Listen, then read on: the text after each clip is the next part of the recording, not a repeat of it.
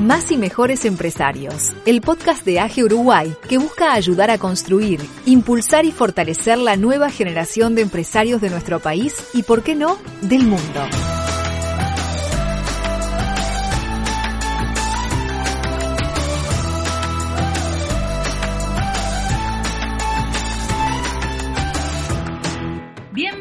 Oyentes al sexto capítulo de Más y Mejores Empresarios.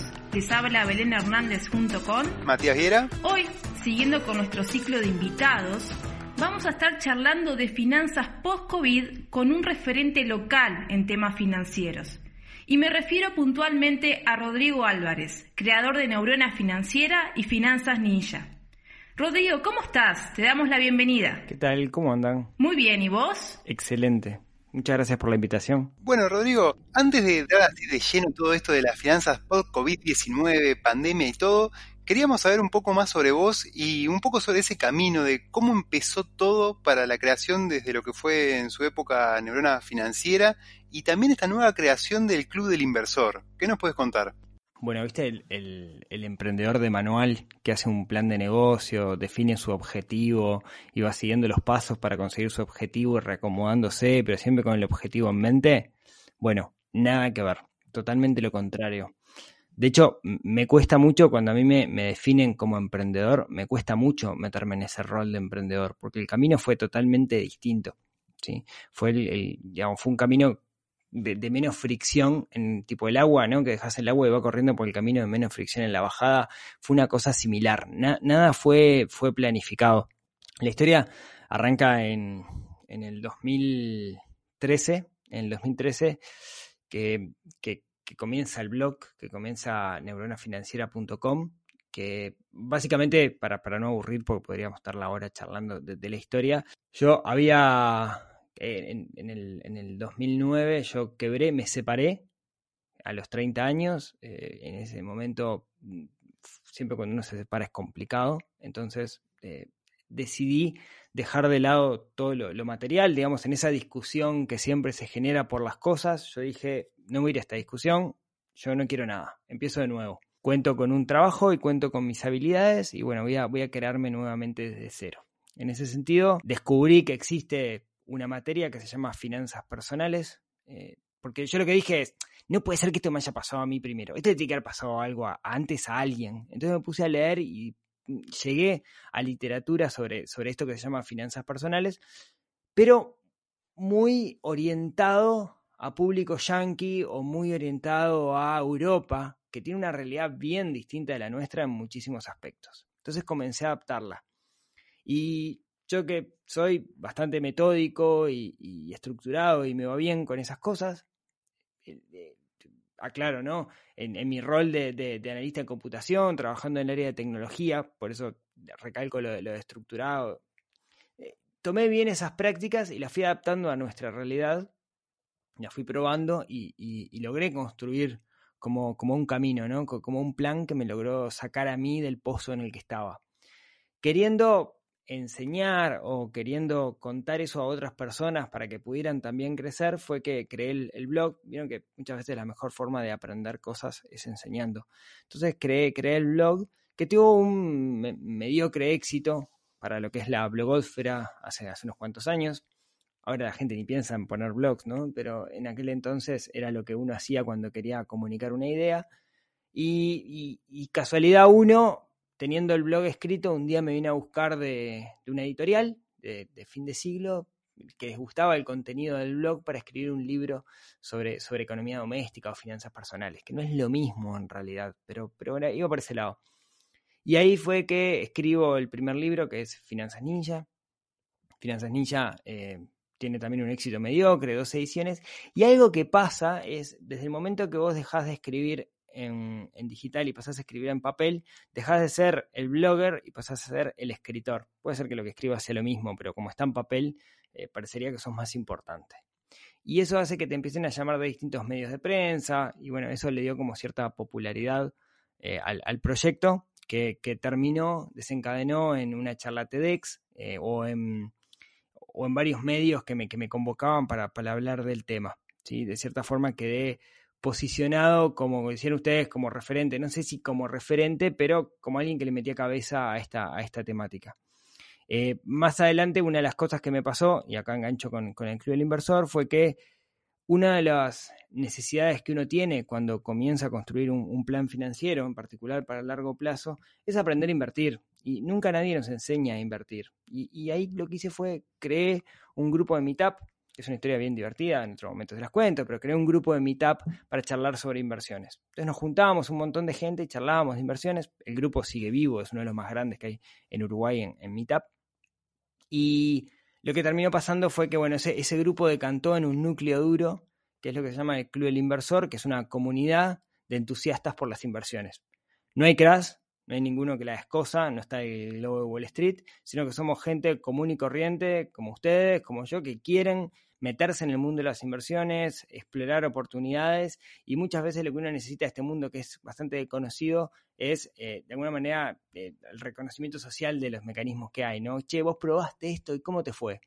Eh, ahí nace el, el Club del Inversor y ahora recientemente en este cosas no planificadas, es que sale mi segundo libro que se llama Neurona Financiera, igual que el, que el podcast, el podcast me lo comí de contarlo, pero que se llama Neurona Financiera, que es igual que el, que el podcast, y que eh, de alguna manera intenta hacer una guía o un acompañamiento para que alguien pueda construir un, plan financiero personal. Lo que me olvidé por el camino fue que eh, en un momento si bien seguía escribiendo, me di cuenta que para llegar a cierta clase de público, ese público no leía y inicié el camino del podcasting, igual que ustedes. Creé un podcast también llamado Neurona Financiera, que eh, ha tenido también por distintas razones bastante, bastante éxito, estando siempre entre los primeros en, Uruguay, que es de los pocos países donde los podcasts que están en el top 10 no son necesariamente de entretenimiento, usualmente son de entretenimiento y sin embargo Uruguay, eh, al menos en, Spotify como, como ranking, en el top 10 siempre tiene un podcast que habla de finanzas personales, lo que está muy bueno y habla bastante bien de nosotros los uruguayos.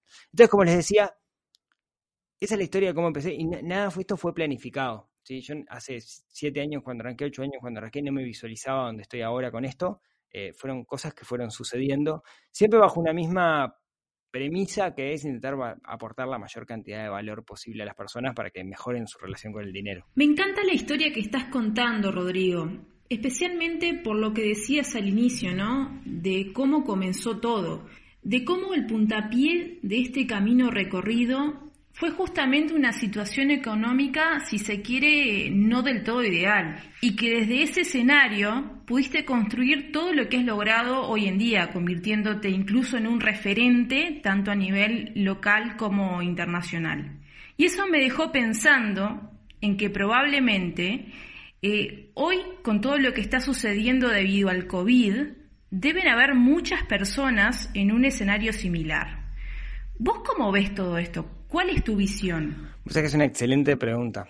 Em, de, alguna forma, cuando, cuando uno, uno se prepara en esto de las finanzas personales, cuando uno construye lo que yo llamo un plan financiero personal, es como entrenar para una maratón. Si vos vas a correr una maratón, empezás entrenando a poquito. Y cuando llega el momento de la maratón, estás pronto para correrla. Pero hay un proceso de entrenamiento. El problema para muchas personas hoy es que se saltearon todo el entrenamiento y se les vino arriba la maratón, que es toda la situación que estamos viviendo. Empresas que no venden, eh, seguros de paros eh, y todo lo que ya sabemos que está pasando hoy por hoy. Eh, ¿Qué podemos hacer al respecto? Sin duda, no podemos cambiar lo que está afuera. No podemos hacer que el COVID desaparezca, no podemos hacer que aparezca mágicamente la vacuna, no podemos hacer que se abra la economía que está cerrada en algunos lugares por X o Y razón. eso no lo podemos controlar. Entonces, ¿qué tenemos que enfocarnos? Y tenemos que enfocarnos en lo que podemos controlar nosotros. Y siempre al final, ¿qué podemos controlar? Bueno, nuestro, financieramente hablando, ¿no? Nuestro nivel de gasto y nuestro nivel de ingreso. El nivel de ingreso es lo que está un poco complicado. Si bien podemos ponerle cabeza para intentar generar más ganancias. Eh, hay cosas que se pueden hacer, eh, podemos meterle cabeza y hay nichos, digamos, que han salido triunfantes o que se han renegociado, que se han reinventado para que esto se transformara en una oportunidad. Y después está la otra, ¿no? Que es la de los gastos, que es la menos popular, porque siempre es mucho más fácil pensar en ganar mucha guita que en no gastar. Sin embargo, si nosotros hacemos esta construcción del plan, algo que, tenemos que tener claro es cuál es el mínimo necesario que necesitamos nosotros para vivir. Si nosotros sabemos cuál es esa cantidad de dinero, si sabemos en qué gasto realmente, puedo planificar y saber qué podría llegar a cortar yo para pasar lo menos peor posible esta situación. En cualquier empresa, cualquiera que gestione una empresa, eso lo sabe, ¿no? Porque la empresa tiene muy claro cuáles son sus gastos, o debería de tener muy claro en su gestión cuáles son los gastos fijos que tiene, cuáles son los gastos variables y qué es lo que puede recortar. Pero usualmente nosotros en nuestras finanzas, personales no lo hacemos. De hecho, el mejor gestor del mundo en su empresa quizás no lo hace para, sus finanzas personales. Lo vemos como que son bolillas separadas, que no estamos en, en, la misma línea. Sin embargo, si yo lo hago, si yo aplico a ciertas técnicas de gestión aplicado a nosotros, al ser humano, a nuestros gastos, puedo realmente optimizar. Y lo primero que puedo hacer es saber en qué se va la plata. Nuestra percepción de qué se va la plata es distinta a nuestra realidad de qué se va la plata. Nuestro cerebro nos hace trampa. Por ejemplo, muchas personas y acá siempre, digo, no estoy hablando de todo el mundo, sino que estoy hablando en promedio, muchas personas piensan que su principal gasto es quizás el supermercado. Y quizás lo sea, pero quizás no, quizás se trata de que como van todos los días al supermercado, es un gasto que lo ven como muy recurrente y muy continuo en el tiempo. Entonces, si vos vas todos los días al supermercado, todos los días gastas plata, todos los días gastas, no sé, 500 pesos en el supermercado, cuando llega fin de mes, gastaste 15 mil pesos en el supermercado, y capaz que te da la impresión que gastaste un montón. Ahora, una de esas gastas mucho más en otras cosas y no te estás dando cuenta. ¿sí? Capaz que sos el mejor del mundo y no vas al supermercado todos los días y gastas 12, ahorraste 3 mil pesos, pero capaz que gastas 5 mil, 6 mil pesos en algo que no es relevante a tu realidad. Entonces, saber en qué se nos va la plata me parece que es fundamental, no importa si estamos en contexto de crisis o no, es lo que nos da la información para saber qué perillas podemos ajustar para mejorar hoy por hoy. Claro, y en base a eso, todas las perillas que tenemos en nuestra casa, todas las perillas en general que tenemos en cuanto a, costos, ¿verdad? Porque como decíamos, los ingresos están con altibajos y bueno, por lo general uno como que piensa en de dónde puedo reducir. ¿Vos qué aconsejarías en mirar como primeras perillas a ver más allá del supermercado? Depende. depende claramente del núcleo familiar. Yo creo que te puedo decir que lo único que te va a dar esa información claramente para vos es tener un registro de gastos. Lo demás son suposiciones, porque cada núcleo familiar es distinto. Yo, en mi caso particular, yo tengo un registro de gastos desde hace siete años y descubrí, ahora obviamente lo tengo bastante optimizado lo que son mis gastos, pero descubrí algunas cosas. Yo le puedo contar para mí o para algunas personas con las cuales trabajo. Eso no quiere decir que aplique para todo el mundo, ¿sí? Pero, por ejemplo, yo descubrí que si planifico eh, la alimentación semanal, o sea, la alimentación de la semana, si la planifico un día a la semana, en vez de ir todos los días al supermercado, tengo un 20% de ahorro. Gasto un 20% menos. ¿Por qué? Porque en el supermercado terminas comprando cosas que no necesitas, eh, porque vas con hambre y terminas comprando cosas más caras porque querés sacarte el problema arriba, etcétera, etcétera. ¿sí? En alimentación, Ahora, capaz que alguien vive solo y le sale más barato comprar roticería todos los días, ¿no? Pero eso digo, depende de cada uno de los casos. Otros rubros que son más relevantes de lo que nosotros pensamos, por ejemplo, es el rubro de, de, mm, la vestimenta. ¿sí? Eh, antes de, empezar a grabar charlábamos de eso, de cómo la, pandemia ha hecho que nos compremos menos ropa porque estamos saliendo menos.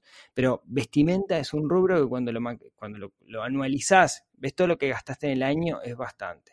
Otro rubro que es significativo, que no solemos darnos cuenta, son los regalos. Esos regalos que hacemos o la colecta para el trabajo o lo que sea, se suele gastar mucho más dinero de lo que nosotros pensamos. Es relevante, tiene un peso muy importante. A veces eh, esos regalos eh, se comen, digamos, todo el ahorro que podemos hacer desde otro lado, ¿no? Eh, y después depende de cada una de las familias, yo que sé, hay gastos que son recontra dependientes, para mí quizás sea súper superfluo, por ejemplo, súper superfluo es raro la palabra, pero por ejemplo, el, el no sé, el cable. Eh, hoy quizás si te gusta el fútbol europeo, para vos el cable sea lo más importante que hay, no te puedes perder el partido del Manchester los sábados, los domingos, el día que sea. Yo que no te sé la diferencia entre una pelota de fútbol y una pelota de rugby, mí el cable no tiene sentido, es tirar la plata, ¿no? Prefiero Netflix que controlo lo que quiero ver.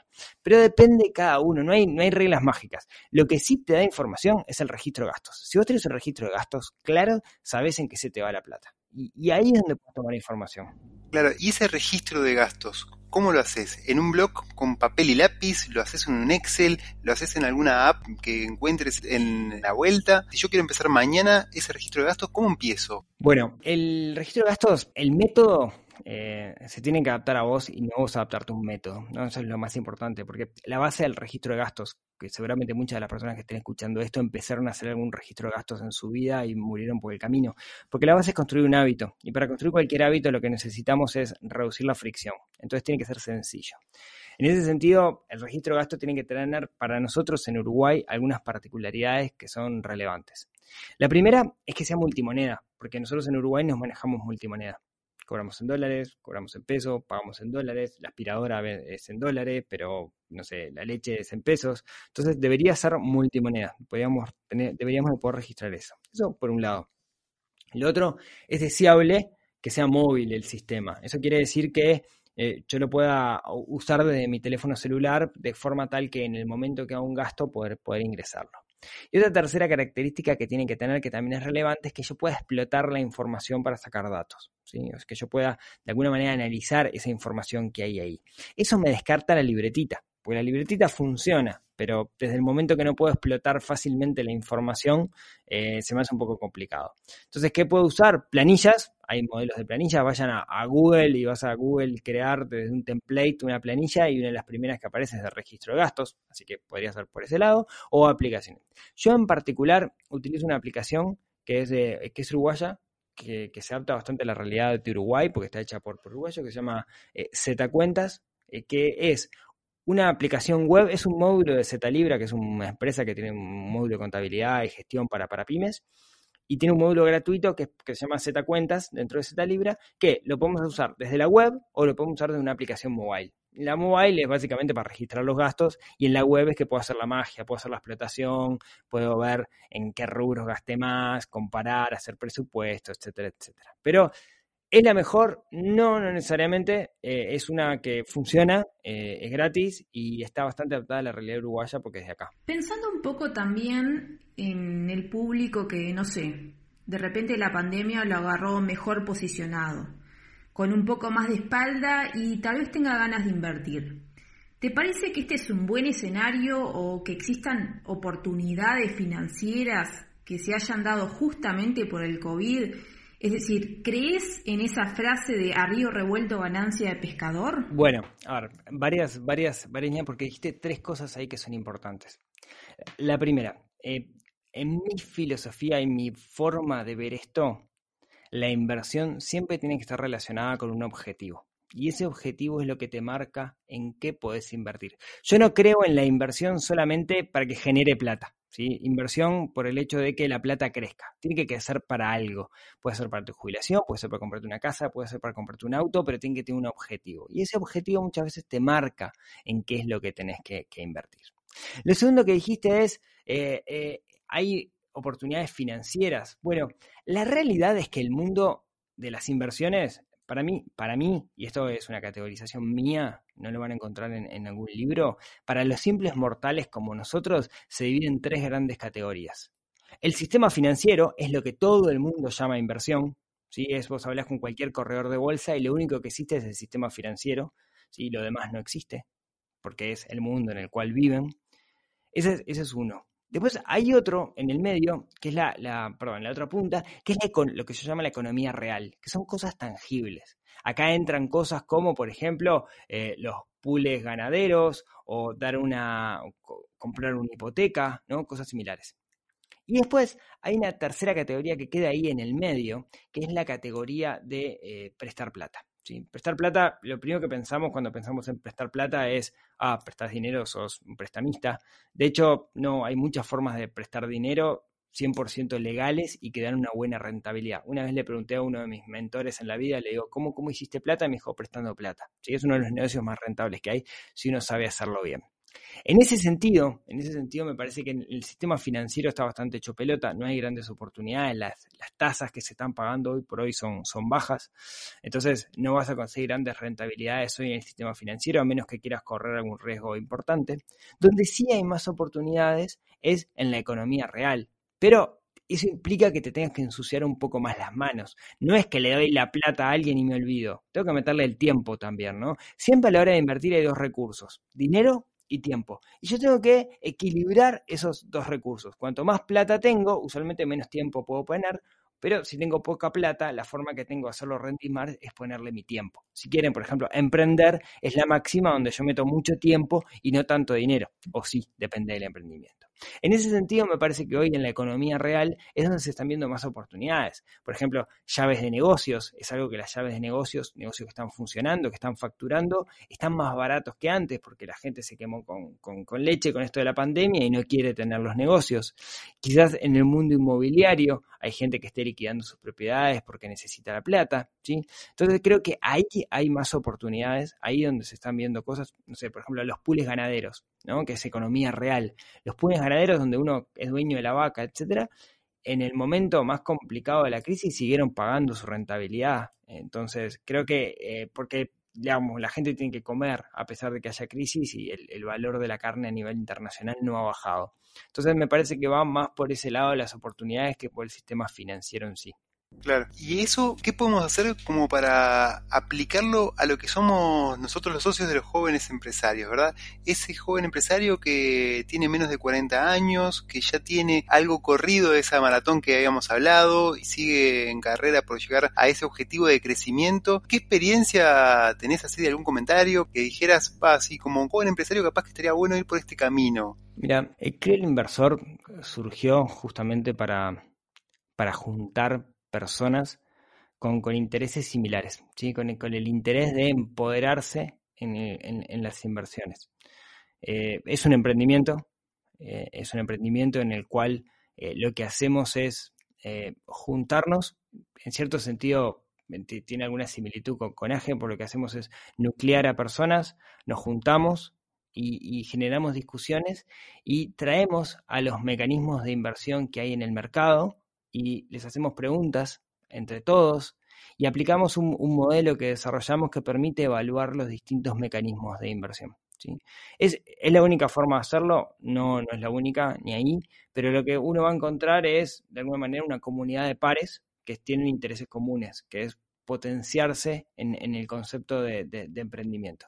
Ahora, dejamos el chivo de lado del, Club del Inversor y, si yo fuera una persona que no sé que existe el Club del Inversor y quisiera aprender a invertir, nosotros en el Club del Inversor tenemos un modelo de análisis de inversión, que son 16 puntos que aplicamos a cualquier mecanismo de inversión, que a diferencia de... Em, perdón, no, es chivo porque está para bajar ahí el modelo, lo pueden encontrar en la página de clubdeinversor.uy, pero la idea cuál es? La idea es que no evaluemos solamente el mecanismo de inversión, sino que evaluemos el par mecanismo persona.